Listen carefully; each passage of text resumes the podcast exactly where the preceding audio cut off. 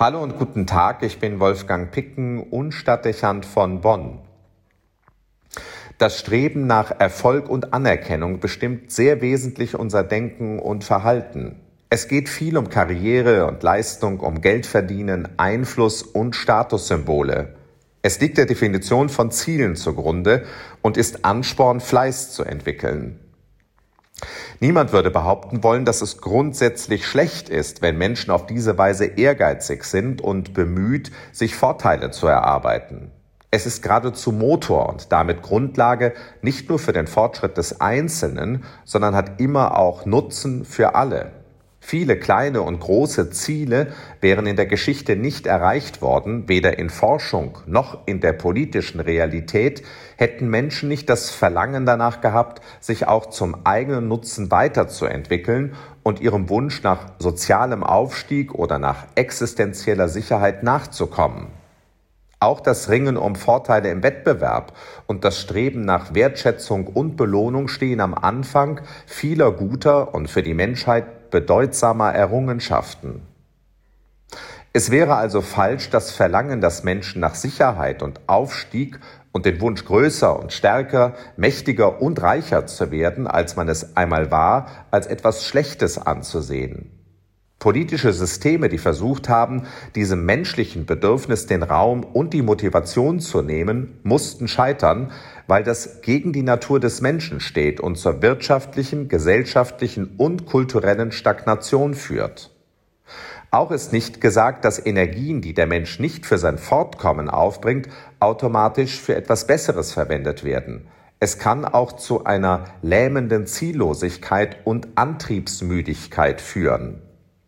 Also sind Ehrgeiz und Strebsamkeit durchaus positiv zu bewerten, wenn sie, und das ist wohl das Entscheidende, ein Maß kennen, das sich nicht verselbstständigt.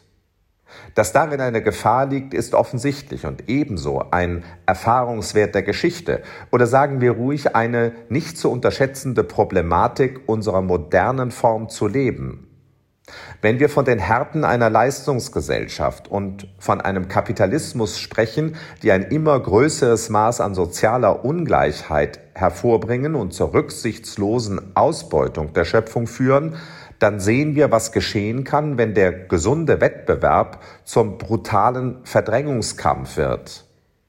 Was im Großen der Politik und eines freien Weltmarktes zu verfolgen ist, lässt sich auch im direkten sozialen Umfeld beobachten.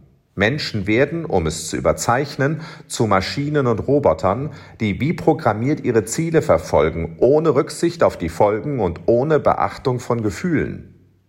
Das zersetzt das soziale Miteinander und die Solidarität in einer Gesellschaft und das bedenken die Einzelnen zu wenig. Es zerstört am Ende auch die seelische und physische Gesundheit. Ein Staat, ein soziales Miteinander, in dem alle nur herrschen und obenauf sein wollen, läuft auf das zu, was wir die Hölle nennen würden.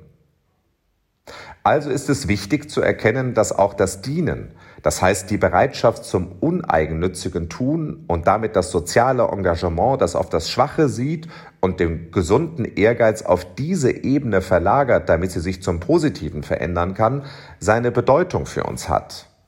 Die Liebe zu sich selbst und die Liebe zum Nächsten müssen in ein ausgewogenes Verhältnis finden, wenn innerer und äußerer Friede erreicht werden sollen.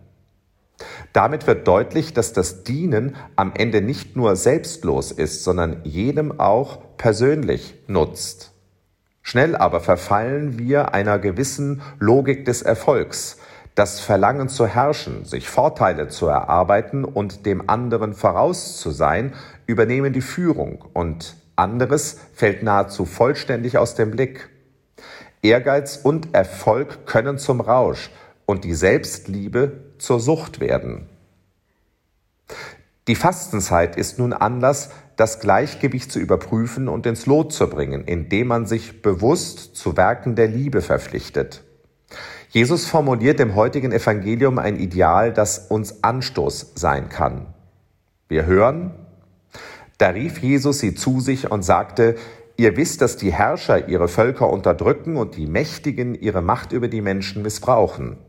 Bei euch soll es nicht so sein, sondern wer bei euch groß sein will, der soll euer Diener sein, und wer bei euch der Erste sein will, soll euer Sklave sein. Fasten könnte also heißen, auf Herrschen verzichten und bewusst zu dienen. Die Selbstliebe zurückstellen, um der Nächstenliebe den Vorzug zu geben.